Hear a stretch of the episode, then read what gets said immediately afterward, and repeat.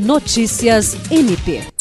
O Ministério Público do Estado do Acre passará a atuar em regime de plantão a partir desta quarta-feira, 20 de dezembro, em razão do recesso forense que se estende até o dia 6 de janeiro de 2024. A portaria número 123/2023, assinada pelo Corregedor-Geral do MPAC, Álvaro Luiz Araújo Pereira, define a relação dos procuradores e promotores de justiça designados para atuar durante o período.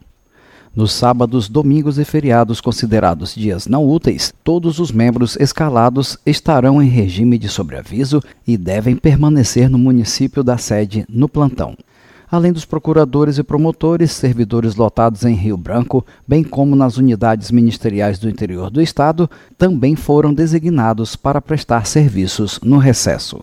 Jean Oliveira, para a Agência de Notícias do Ministério Público do Estado do Acre.